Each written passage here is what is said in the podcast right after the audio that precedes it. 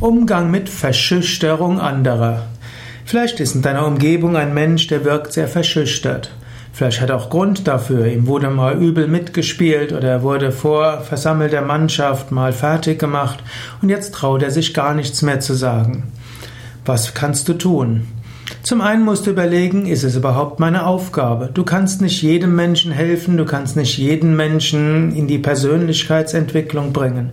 Manchmal musst du sagen, okay, Leben wird ihn lehren, sein Karma wird ihn lehren und er wird sich schon entwickeln. Du kannst sicher sein, Menschen entwickeln sich. Ich glaube ja auch an Reinkarnation, wenn ich in diesem Leben, dann eben in einem anderen.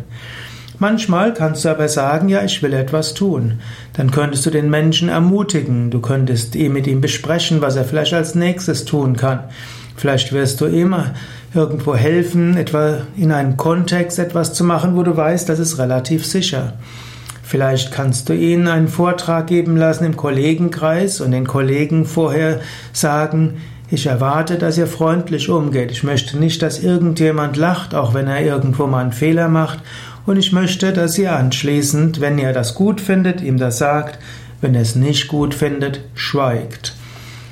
Also man kann Menschen helfen. Ich bin ja auch Yoga-Ausbilder und Yoga-Lehrer-Ausbilder, Meditationskursleiter-Ausbilder. Ich sage gerne, wenn jemand äh, erstmals eine Lehrprobe abgibt, dann sage ich den anderen, ist der Mensch sehr unsicher, dann gebt ihm bitte nur freundliches Feedback. Wenn jemand sehr sicher ist, dann guckt etwas mehr, könnt ihr ihm zusätzlich helfen. Mein Anliegen ist, dass keiner wegen einem negativen Feedback aufhört, Yoga zu unterrichten. Man sollte andere nicht verschüchtern. Und wenn jemand schon verschüchtert ist, sollte man ihnen helfen, zu neuem Selbstbewusstsein zu kommen.